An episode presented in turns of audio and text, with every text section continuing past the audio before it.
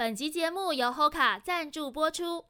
路跑王者 Hoka 推出 Clifton Eight，延续第七代厚底轻量的特色，新一代更突破进化。宽腰大底落地更稳定，新型轻量中底柔软承接缓冲，脚感更舒适。Meta Rocker 提供顺畅的步态转换，绒布鞋舌和工程网眼鞋面则让轻质与透气感都升级。Hoka Clifton Eight 好评升级，让你踏出的每一步都超乎期待，持续推进。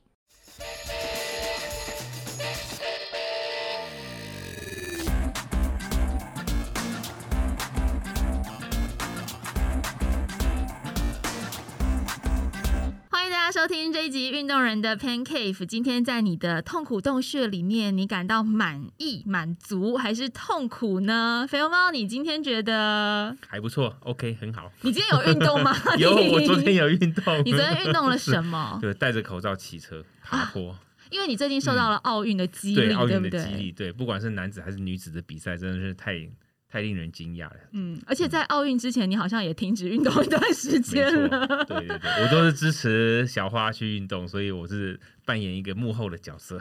所以啊，这个观看运动赛事这件事情，真的是会激励人的。就是我们受到了运动员那种精神，或者他们表现，他们脸上那种专注的神情，激励了我们之后，哎，我们就会想要去。Push 自己也加入这个运动的行列，对，没错。所以今天呢，要介绍的这一位来宾啊，我觉得他也 push 很多人去加入了运动的行列。这一位呢，很多人也是听他的声音就知道他是谁了。一起来欢迎体育主播田红葵葵哥，Hello，Hello，Windy 以及。肥油猫，肥油猫，肥猫吗？肥油猫，肥油猫为什么叫肥油猫？我先提出一个疑问。哎，你自己想，因为红衣一点都不肥啊。以前这这个是一个那个大学时候的绰号了，然后就一直沿用到后。所以大学的时候你很肥，是这样吗？也不会太，也不会太。大学的时候比现在应该更 精瘦。对对对，他大学很精瘦，因为他大学的时候自行车骑得很凶。是，所以我们都我们都已经摆脱肥油猫这个这个领域了，我们就进到下一个阶段了。那个听你开始介绍你的节目的时候，你讲的什么？运动人的 pancake 中文叫 pancake 中文痛苦洞穴。哎呀，这个说的太好了。我现在身上有好多痛苦洞穴，就是因为这样子。最近我刚呃录音前还跟你们两个聊天，其实最近身体的状况不是太好。如果是我的朋友，大概都知道说，呃，前一段时间我的肩颈有点不舒服，嗯，然后肩颈不舒服之后呢，我就找了很多的方式啊，不管是呃，复健师他们去做徒手按摩啊、推拿，或是找那种你知道吗？据说打一针就可以 relief 的维他命 B 十二。嗯哦，维生素 B 十二都都试了，试过很多方式，哦，到现在还没好，所以我的痛苦洞穴看起来现在蛮困扰着我。你今天可以充当，那你充当我的医师来帮我把脉一下吗？下班尬一下，好吧？隔壁棚 下班尬一下，找世奇。世奇，我上次他来我们节目的时候，我已经请教过他了，可是我也不能每天躺在他那张床上啊，所以其实要要把自己身体照顾好这件事情，我觉得。过了我到了我这个年纪，我觉得越来越困难，是一个。比马拉松还困难的挑战。但我突然发现，我们 podcast 大家就是可以就在同一个棚，有没有？就是说，哎，下班尬一下，就是你如果身体有不舒服的话呢，你就去找马拉松治疗师林世奇在隔壁棚 跑步。你想要精进，你就去跑步，不要听去奎哥那里。然后痛苦洞穴，你今天想要就是跨足到任何一个三铁界啦，让自己更痛苦的话，就来我们这一棚，这样我们以后大家大家录同一个时间，同一个录音室，这样子就可以转借过去。不舒服我们就转借过去。我们这三个节目跟痛苦都关系都蛮近的，对啊，都 都脱离不了。因为不管是跑马啊，或是像 w i n n y 你主持一个节目，其实呃每一个运动项目，它好像跟这个呃痛苦关系都非常的密切。但我觉得运动跟痛苦的关系很密切，可是它跟快乐的关系也很密切，更为亲近。对啊，因为你运动完之后，你痛苦完就是到极乐世界，会太夸张？不会，不会，不会，那种感觉我有过，我有过。但是我觉得讲到快乐这件事情哦，奎哥在转播的时候真的是带给很多人欢乐。奎哥，你知道我来录音之前啊，我有一个呃我的外景节目《Go Go Taiwan》的导演，他以前曾经有去体育台趴班。过是吗？他说他也有跟您合作过，可是因为他是幕后工作人员啦，就比较不是说有正面的，就是直接对到这样。但他说他非常喜欢奎哥有在的现场，因为他就觉得不管是早上五点的那种球赛啊，或者是说多早多晚，奎哥永远坐在那边都是。非常有精神，然后很有热情，即便是进广告的时候，都还是会跟球评一直在互相讨论，或者是很多话题。他就觉得您是一个很热情的人。那他一定没参与过我半夜转播，所以早上的时候这些精神是比较好的，是不是？呃，五点可以，十一点不行。五点也很辛苦，嗯，五点可能我们就要三点起床，对不对？然后四点以前要进到公司。其实，呃，我我觉得这个是我们做这行里面。来说最大的挑战就是你的转播时间不固定，嗯，然后有时候早上，有时候晚上，然后三不五时呢还会碰到半夜，所以你必须要一直去调整你自己的时差，跟随着你要转播那个比赛的时差在走。我觉得这个挑战会比较大一点。对啊，肥油猫，你想想看，我们那时候转播环发的时候，我们已经觉得很累了，因为搞到半夜几点，可是我，可是我们才一个月。没错，奎哥可能是一个职业十几年来，对职业是就是你的主播生涯里面一直都要面对这些时差的问题。哎，不过我觉得整整一个月是更辛苦哦，所以你没有整整一个月是这样子调来调去。我的工作比较少，是一整个月都这样子。那我们有一些主播的项目会是这样，譬如说，如果你今天播美网哦，他可能就是打很长嘛，两个多礼拜的时间，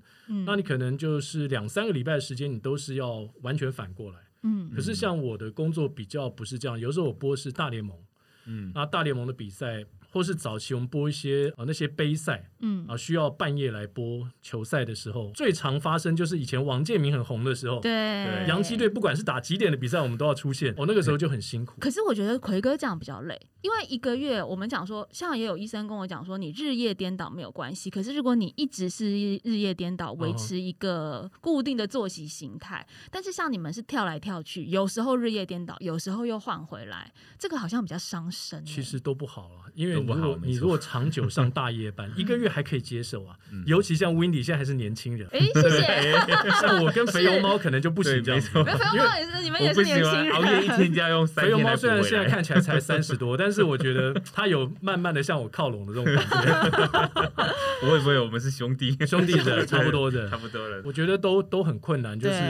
你要把那个时间调整过来啊，都不容易。会不会有时候转播就是因为这个作息太混乱了，也转播到有点疲累啊，或者是有点进入瞌睡状态？诶，我在我个人的转播过程当中，好像还没有转播到很想睡觉的时候。如果你知道说这个礼拜你有一天是要上呃，比如说半夜的班，那可能你会在前一天，假设前一天是放假，或是说前一天是做一个白天的比赛，你就会在那个。时间特别做一些调整，嗯，虽然有些时候那个调整很困难。比如说，我今天明明呃一点钟半夜一点有比赛，我要九点就去睡觉。可是你也知道，平常如果我都是十二点睡觉，对，我今天九点躺在床上，怎么就是睡不着？不管怎么样，我觉得这个让我们做这行的人呢，有一个非常基本的观念，就是你的生活要很自律。嗯，比如说我今天早上播了一场美国职棒，哦，十点钟或十一点钟下班了，然后你下午或晚上就跑出去。大玩特玩，然后明天早上你七点再来的时候，你就会非常的疲累。所以我觉得我们做这行的最重要的一个基本的观念，就是除了你的运动知识之外，就是你要保持你的头脑清醒，嗯，跟声音比较好的状态。像我现在声音状态就不是那么 OK，我就会会，我觉得有点哑，有点担心。那我觉得这是我们做主播最重要的。譬如说，我们不能够容许我们生病，嗯。我记得从我到新加坡去开始了我的转播生涯，就是应该说运动转播生涯，在二零零二年的时候，一直到我现在回到台湾这么多年来，印象中我只请过一次病假，而且那次病假是因为我在新加坡那个中了他们所谓的骨痛热症，也就是我们台湾人所说的登革热，就被异蚊咬到。对。被异蚊咬到之后呢，就特别的名字哦，对对，他们叫做那个骨痛热症，对，就 dengue fever，嗯，对，然后那个真的是有点受不了，就全身红肿，那没有办法就到医院去，而且那时候我的红血球数啊，就是很下降的很快，嗯，所以一度有一点有点危险，我自己有点害怕。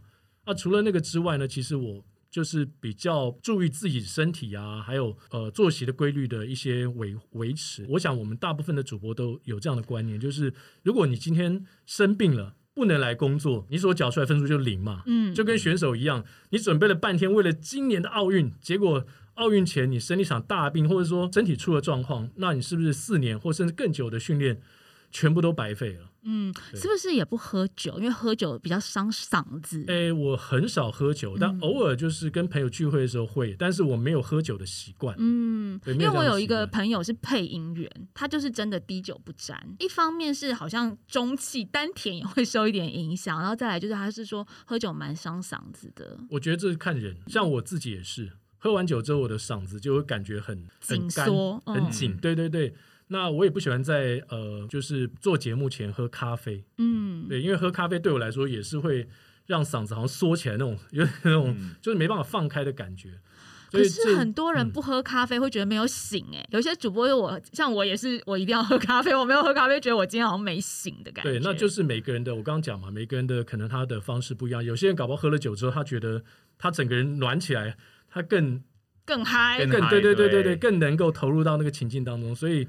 个人的准备方式不同，但是我个我我的部分是刚才我讲的。不过主播啊，其实通常除了嗓子很重要、精神很重要之外，我觉得反应真的也是非常的重要。像我之前听到奎哥其他的访问有。讲到说你是从小学的时候就会跑到那个人家球场边开始假装自己在播报。那有一个很有趣的点是说，因为那些球场边的人也是不认识的人嘛，一些这个来打球的同号而已。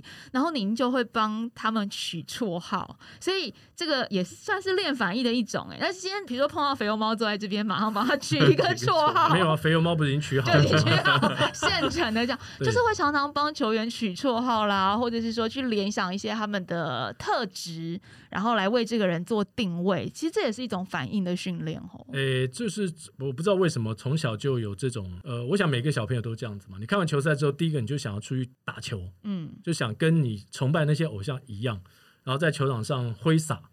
然后呢，如果这个环境呢受到一些局促限制的时候，那你就会想模仿任何一个跟球赛发生有相关的人。那其中一个人可能就是那个主播，嗯，对。所以小时候你听球赛，然后你听多了，可能你去打球受到大人的阻碍。我们小时候去打球都会这样子嘛。大人说：“哎，你不要每天打那么多球啊。”你受到阻碍的情况下呢，呃，你可能就会往其他方面去发展。然后替球员取绰号这件事情，我觉得就蛮符合后来我的工作形态。就是我后来一开始做广播嘛，做广播，然后跑新闻，才到电视台播运动。那这样的一个过程呢，我觉得呃跟广播连接有很大的关系。因为当广播听广播的人他看不到这些球员的时候，你给他一个绰号呢，会让这些原本听起来没有任何生气的名字，突然间有了想象的空间。对对，有个亲切感，对对对，亲切感或想象空间，或者是外形。对对对，比如说我那时候播 SBL 的时候，我帮。呃，我们国家队的中锋曾文鼎嘛，取了一个外号叫做大房东。嗯，对啊，那大房东每次有人切入禁区的时候，他就是要收租金。对，就是不管是赏火锅，或者阻止对方的投篮。嗯，那后来曾文鼎也相当的喜欢这个封号，然后把大房东呢拿去开了一间店，开了一间餐厅，对，取名就叫大房东。这时候就要变您是大房东，跟他取一个取名的授权。到现在他还没有跟我联络，他都还没有交租给你，对对对。然后那间店也倒了，可能就是因为这样子收不到租了。所以之前那个永和左岸金城武也是这样来的，是不是？没有永和。左岸金城武是他那个张家泽自称啊，他自称自称他是永和左岸金城武，因为一开始他在我们的那个 podcast 上面留言的时候，在 Apple 嘛，对不对？那边留言的时候，我们还想说这个人是张家泽吗？嗯，后来托人家去问，因为他就留言下面就是署名永和左岸金城武，想说谁这么大胆，敢自称就是自己是金城武，然后。经过明察暗访才知道，哦，原来他就是张家泽。不过我觉得，其实帮球员取绰号啊，或者是播报这些，有时候你要加入一点自己的这种想象观点，然后去带给观众，其实就会是。主播的一个特色，而且，哎，肥红猫，我不知道你会不会有这种感觉，就是像我们有播报过某一些赛事的时候，例如我们当年播了环法，那最近因为奥运的关系，我们在看奥运，还有前阵子环法七月份的时候是环法的比赛，我每一天在看环法的时候，我那个职业病会有一点出现，会想要播报，会想播报，不会想要播报，但是不自觉的嘴巴就会播报，比如说那个出来兔子攻击出来的时候，我就会自己在电视机前面。碎碎念说哇，现在攻击出来三只兔子，这三只兔子是什么什么什么，然后或者是 快要冲线的时候，那个第一集团、第二集团时差出来的时候，我就会说哦，现在主集团跟第一集团的秒差大概是多少？就是心里会出现那个播报的图像，图像，你会吗？会会，而且尤其是说，就是你在播报的时候，你会跟场上的人好像是一个朋友的感觉，其实他可能完全不认识你，嗯，然后也没有任何关联，他是个外国人，而且在距离很远的外国人，可是你就是会好像跟他有一个什么关系这样牵连着，然后他心里想的那个东西，他他接下来想做什么事情，你好像都知道。哦呦，所以你七八月也在电视机前面碎碎练功，对。奎哥也会吗？因为最近像奥运，就当然奎哥一直都还是在保持播报的状态，可是其实呃，像今年的话，都还是以篮球跟棒球为主。对那奥运的项目这么多，你在看其他项目的时候，你会有一点那种播报魂出来吗？其实我现在比较不会这样子，现在不会，可能已经这个工作做太久了。我但是我会有很多的，在我的粉丝团里面有很多的分享，嗯，就是包括呃，比如说这次奥运会我们的选手，不管在呃柔道啊，呃杨永伟嘛，对，还有罗嘉玲嘛，对，还有就是呃，我们这个播出来不知道什么时候了，但是包括美国队哦，这个美国男篮在昨天败给了法国，对，对，其实我都有做一些分享，那。反而就是说，播报时间这么久之后呢，我比较习惯，就是在我没有参与播报的比赛，不只是去播报球场上的状况，而是发表我个人的一些观察观点，就是我如何看待这件事情，然后我的想法是什么。透过这样的方式去跟可能粉丝团里面也是很广大的运动群众去做沟通，那可能是我现在现阶段我觉得呃比较会去做的事情，因为。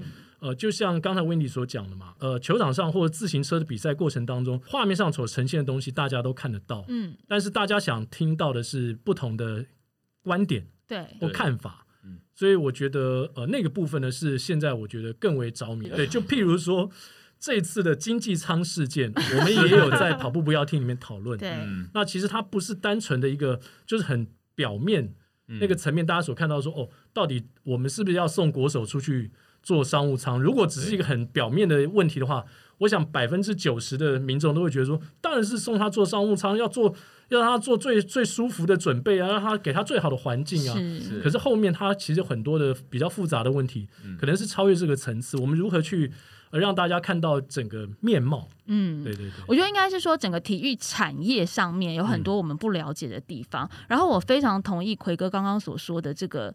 呃，分享观点或是一些解说给所有的，不管是网友也好，或是观众也好，因为大家知道奥运的项目太多太杂了。那以往就是，我还记得有一年北京奥运的时候，那时候四台就是无线四台，包括我我所工作的民视在内，是有去分这个转播的场次，大家共同分摊转播的任务。对，所以每一场对，所以每一场都会有主播跟讲评。对，但因为今年的话，就是呃，参与转播的可能。台数没有这么多，所以艾尔达体育台，我觉得他们也肩负了很重要的任务，就太过艰巨，以至于有一些场次他们是没有主播跟讲评，他们只是把画面传送回来。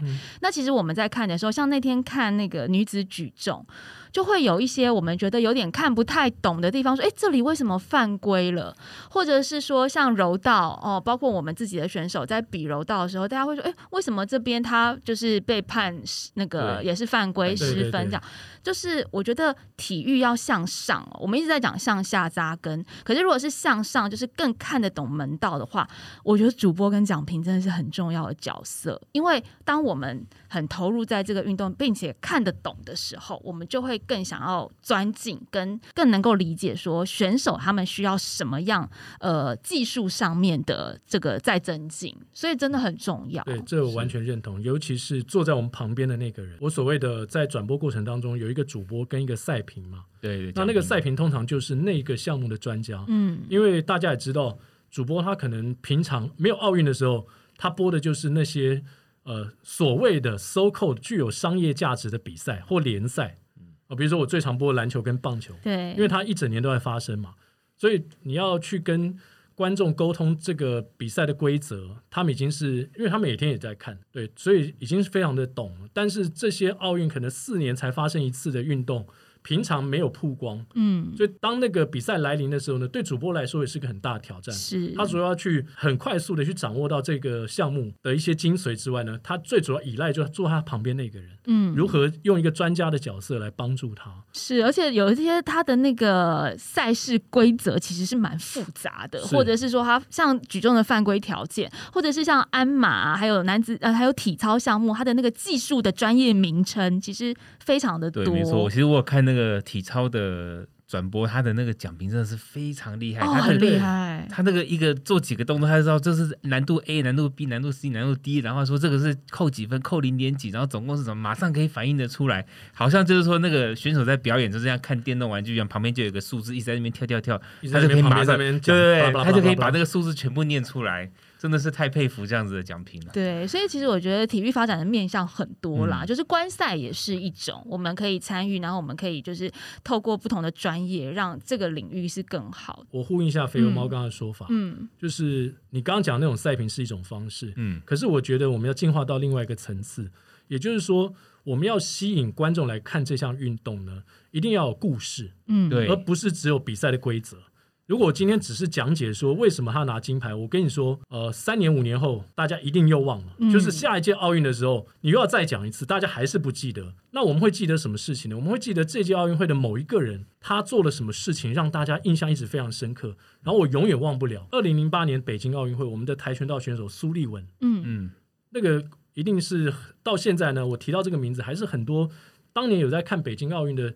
所有的观众一定不会忘的一个人，他就是已经剩下就一条腿是正常，然后他也是为了铜牌战呢，一拐一拐的上去，争取那个上奖牌的机会，他就一拐一拐，然后坚持到底。嗯，所以我说一个 fascinating 一个感人的故事呢，比我们一直去解释说，呃，奥运这个现在这个项目他做什么动作得几分，当然那个是绝对是你要教育观众一个很基本的东西，但是那不不能是奥运会。唯一我们得到的东西，因为那个东西我们过了就忘记了。对，对我们记得的是这届奥运会有什么样的故事。但那天超级变变变，我看一看正感动的时候，张家哲就 PO 了一个文说：现在的年轻人，如果你讲超级变变变，他们根本不知道是什么。又透露年纪了。为什么张家哲要讲这个？害 我觉得不知道没有关系。如果好奇的年轻人。有长进的年轻人，他们就查一下，他们 Google 嘛，因为现在 Google 非常的方便。不过把年轻人这名词讲出来就伤感情，有没有？嘉诚以后可以不要做这种事情，太伤感情了。他只是想戳一下大家，戳一下大家。但其实我觉得，除了就各种参与运动的面向，包括呃，我觉得不管主播或是奖评，自己如果有在运动的话，在奖评起来，像刚刚奎哥提到的，技术是一层，或者是人的故事是一层，然后。整个运动项目它的发展故事也是一层，但是如果说当我们自己有去参与运动的时候，你去感受运动背后的那个痛苦指数，对，又是一层。所以像奎哥其实是二零二零年开始比较深的 involve 在跑步运动，等于也因为跑出了很不错的成绩。奎哥现在半马是将近破百嘛，一那时候半马是一小时四十一分左右，一小时四一在呃二零二零的长荣半马，对，然后全马是三小时三。三十八分，那可以到这个成绩，我相信有在跑步的大家一定都也可以感受到，说是非常投入在训练，那个训练的强度一定不会是低的。所以奎哥自己在有比较强度的这种训练当中，他也会影响你在播报的时候对体育人的看法吗？当然会，就是对于选手他们呃背后的一些训练呢，还有就是说他们如果没有办法突破。因为我们自己没办法突破的时候，我们就知道说困难会在哪里。可能我们花的时间不够多，可能我们不够专注，各种环节我觉得都会影响到你的进步，或者是说我刚刚提到专注，你有很多其他的事情，它干扰了你对训练的专注，这都会影响到你的成绩。即使是一个像我这样子五十岁的人，我都很明显感觉到说，诶，今天如果我要练一场马拉松全马，我没有去吃到三十公里以上的课表几次的话，我可能跑到。三十五 K 之后我就会撞墙。我觉得这是真的诶。其实肥欧猫，我今年在看环发跟奥运的时候，一直回想到当年我们在转播的事情。因为当年我们转播的时候，我还不是一个运动咖，我也没有在骑车，所以那时候播报啊，环发每天这今天的赛程一百三十六公里，爬升几几千公尺，我其实觉得哇，这个距离高度听起来很难，一个数字。对，但对我来说是一个数字，真的。或者是在看的转播当下，看到他们在爬坡，他们站起来抽车，也是觉觉得哇，运动员很努力。但是我到现在在看的时候，因为经历了当年肥油猫带给我这些洗礼，然后现在自己也比较哈扣的去尝试一些困难的路线之后，我再去看选手，我想说这个这个。路段怎么可能站起来抽车？怎么会骑了一百多公里、两百公里之后还可以踩回转速这么快？我就会觉得，我感受是完全不同的。肯定是这样。对，尤其这样子的话，就是你传达出来的又会不太一样，因为你会把那个困难的感觉，或者是他们不是正常人的那个感觉，告诉观众。对外星人们他们的灵异体质，我们是可以比较传递。但奎哥其实呃也常传达出一些很正能量的这种讯息，就是说我们跑这些成绩不是跟别人比，是跟自己比较。但是奎哥自己在参与跑步这件事情之后，其实是一年内就跑到了这个成绩。那你接下来还会把自己的目标再设定的更高吗？还是说，哎，就差不多这样子？呃，把运动融入生活当成一个习惯，就不特别追求成绩了。呃，当然有很多人跑步有不同的目的。那也有很多呃跑者，我觉得他们就是虽然跑得很快，我碰到蛮多跑得很快的人都跟我说他是开开心跑，嗯，对，但是我心里面没有，现在没有在相信这种。我真的碰到很多，比如说三 sub 三的，他说跑开心的。针对你这个问题呢，我心里面倒是有一些想法，我会给自己设定一个目标，嗯，因为简单这样讲哈，其实那场台北马呢是我的出马，嗯。然后我也相信，就是当时如果没有经过现在所谓很红的刻意练习，对不对？deliberate exercise，如果我没有经过这个所谓的刻意练习的话，我绝对不会有这样成绩。从我开始训练到我要跑之前呢，还有很多的朋友都预测我的成绩。那也有很多跑完好几场马拉松的人预测我大概四小时零几分，嗯，对，或三小时五十几分。可是没有人想到我会跑出三三几的成绩，嗯，那。但是到了训练的后段，其实因为我我们有分组嘛，就是比如说三三零、三四零的同一组在做训练，其实我已经大概知道说我的成绩在那边，嗯，然后我也跟得上这组的训练，所以我觉得刻意训练这件事情让我体会非常的深。然后呢，也因为刻意训练跑的这个马拉松呢，让我在很多其他的事情上面，我得到了一些体会。也就是说，过去可能我没有把这些事情串联在一起，没有整理起来，但是经过这个马拉松的训练之后呢，我觉得。呃，刻意训练的确可以让你超越你原本认为你的潜能可能只有这样子。对，一个五十岁的人，他跑出马四小时就很了不起了。可是我有听过有出马就两小时四十几分的人，天生神力。但绝对不是天生神力，因为那个人告诉我说，他在跑出马之前呢，他常常在假日的时候从板桥跑到台北的河滨这边就五十 K。哦，对，所以，所以我我要讲的是说。也许每个人的天赋有差异，嗯，但是如果没有经过刻意训练这个关这一关的话呢，你不会了解到说你自己的潜能在哪里。所以我相信所有。呃，缴出好成绩的人呢，绝对不会是只靠他们的天赋。嗯，对。那奎哥刚刚提到说，像这个刻意训练，然后跑马拉松，他已经带你连接到很多其他不同的面向。所以，其您所谓的其他这些面向，是指包括你在工作、事业的想法，或者是家庭、人生的这些串联。没错，包括我的生活，包括投资理财，包括我的一些其他的习惯。我觉得都跟这个有很大的关系，投资理财也有受到影响。对对对，有非常大的影响。呃，但是我想这个节目不适合，不适合讲理财。我们好想听投资理财的部分。不适合讲理财，我也从来没有在公开场合过讲过理财。但是，呃，的确有一本我们在跑步不要听的时候，曾经有一集介绍，呃，越跑越有钱。嗯，有真的有这样的一本书。嗯，然后呢？后来我我发现蛮有道理，不是想要分享我自己的理财观念，而是说在理财的过程当中呢，或是你人生的过程当中，其实自律这件事情跟跑马这件事情，它有一个非常非常强烈的结合。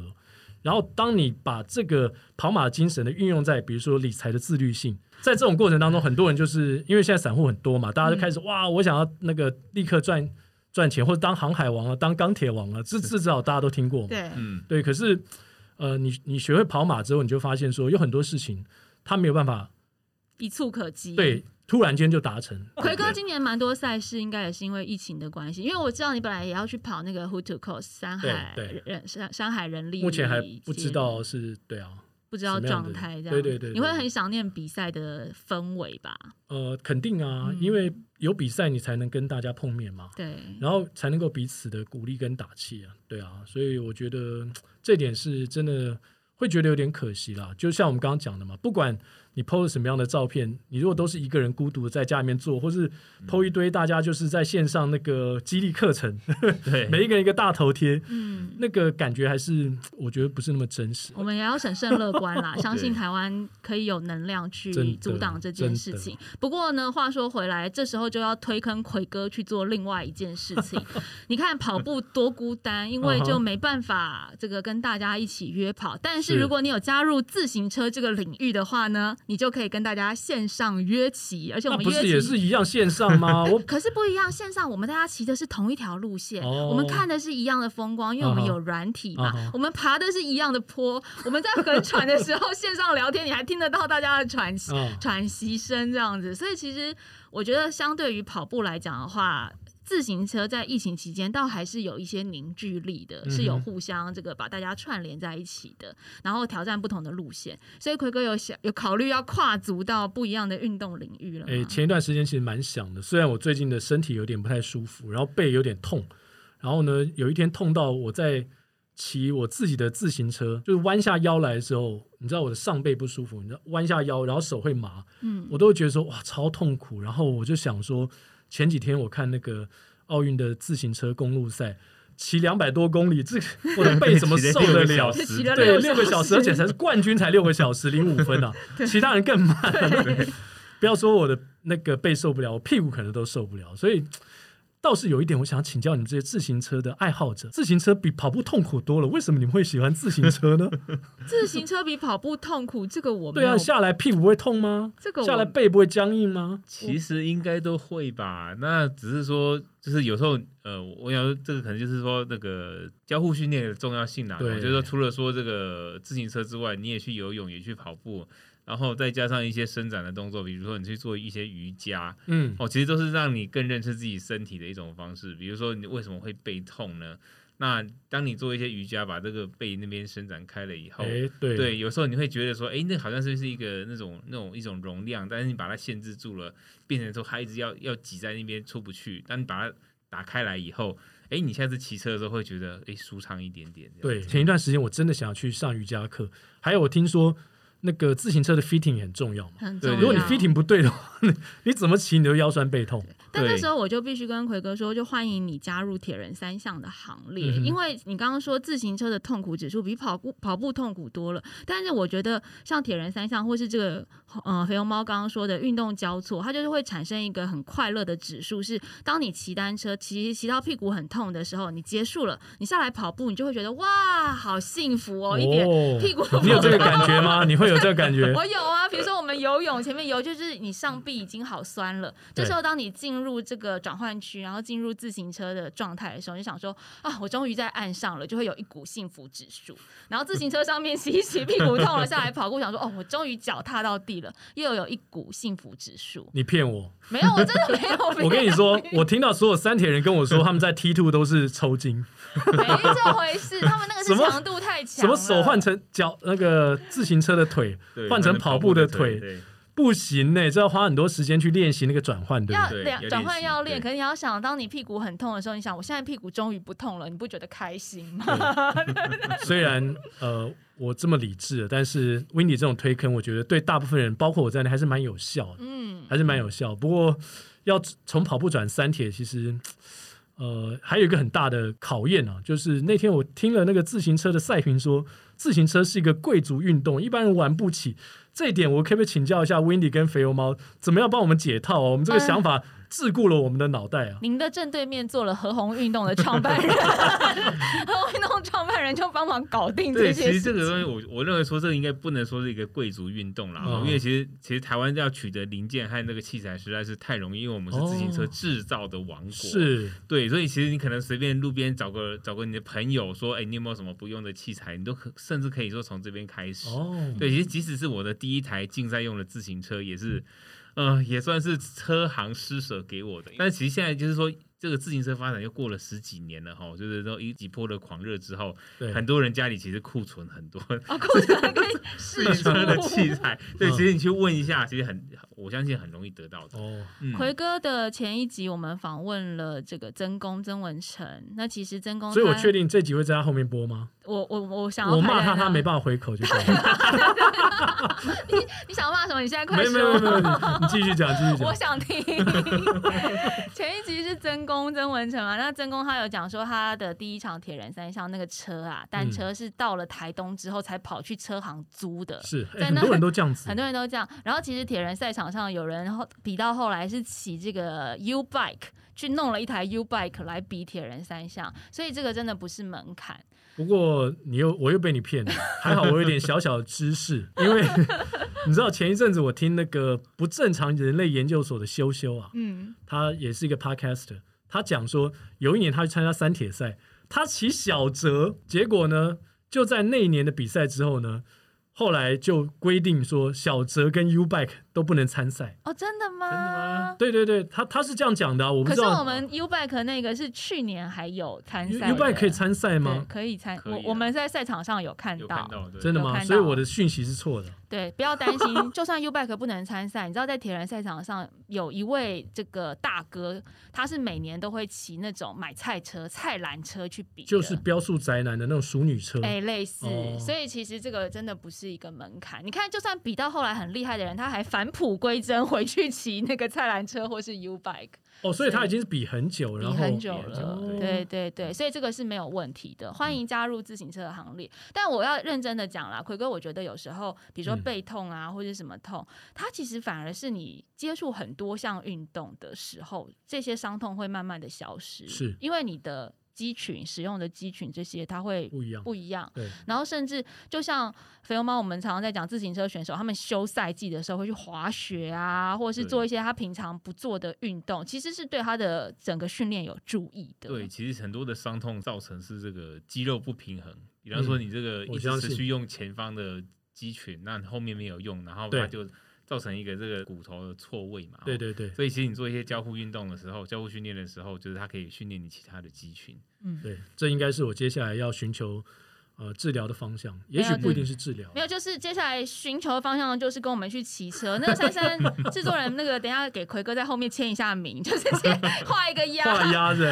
举办来我们上节目一定要被推一个坑，这样就在后面盖一个手。下次你出外景的时候，我开车载你去。哎，我下次出外景真的想要约奎哥跟我一起去。对啊，我们一起去啊，因为我看你每次那个出外景，我觉得哇，这边好棒啊！要是给我选择的话，我不要当体育主播。我要做 Windy 的 partner，哇，上山下海这感觉好棒有人自己跳坑了，我觉得这很棒啊！事如神，而且接触那个大自然，那个整个人海阔天空，心情非常的舒爽。对他，这段真的是，我觉得你的工作，我真的要认真告诉你，你的工作是全世界最棒的工作。我因为在你踏进录音间之前，我还跟肥欧猫说，我接下来的这个外景节目有一个 project。这个 project 我非常想要约奎哥跟我一起去，但是因为他的天数稍微长一点，就是可能四五天。那因为奎哥要播报赛事嘛，我就说啊，奎哥时间可能有点难敲，不知道敲不敲得到。但我就很想约奎哥一起去，没问题。去哪里？需要三四天，再画一个鸭子。奎哥答应了，先先同意这样子，先同意。然后我们来跟你讲那个是什么？凡事都是先答应。一个火坑。我们想要去骑中双塔，那是要骑车哎。对啊，骑单车啊。可是我连车子都没有，我可以骑淑女没有问题，你刚刚已经答应了。谢谢奎哥来我们节目。等一下，你真的知道中双塔是什么吗？我知道北高什么一日北高什么的，呃，差不多差不多。还有什么什么西进呃东进五岭，差不多比那个时候差不多差不多。对对对，再再困难一点点而已，对，困难一点点，差不多。比东进五岭还困难。哎，没有没有，差不多差不多。好，没关系，反正这是节目嘛，节目就是要有一个霸咖，才能衬托主持人的那个优越。哇，好开心！我愿意当那个霸咖。太好了太好了，就这么说定了，没问题哦。今天超级开心。最开心就是拐到奎哥陪我出外景，我这个比什么收获都来得重可是我什么装备都没有，没有问题。你要帮我想办法，我们会帮你张罗。但其实呢，我觉得不管是我们从上一集曾公到这一集的奎哥，其实因为都是很资深的体育人，虽然不是从运动员，就是说跟运动员的角度又不太一样，但是我觉得从这个体育人的面向去看运动人他们的表现，然后自己又投身在一个运动项目当中。真的会有思维上面是很哲学性的，我觉得这个是给我们很多的激励啦。今天非常谢谢奎哥来，好期待跟你一起出外景哟！没想到今天的节目得到这么多的收获，太棒了耶！谢谢你一起推坑哦，朋友们。今天谢谢大家收听。那当然，奎哥的这个 FB 粉丝页田红奎也请去按一个赞。跑步不要听，每个礼拜三早上准时更新。疫情期间，对疫情期间也是陪。伴大家也记得要准时收听两个节目，都请你按下订阅好吗？还有要分享出去哦！谢谢奎哥，谢谢谢谢大家收听，拜拜，拜拜。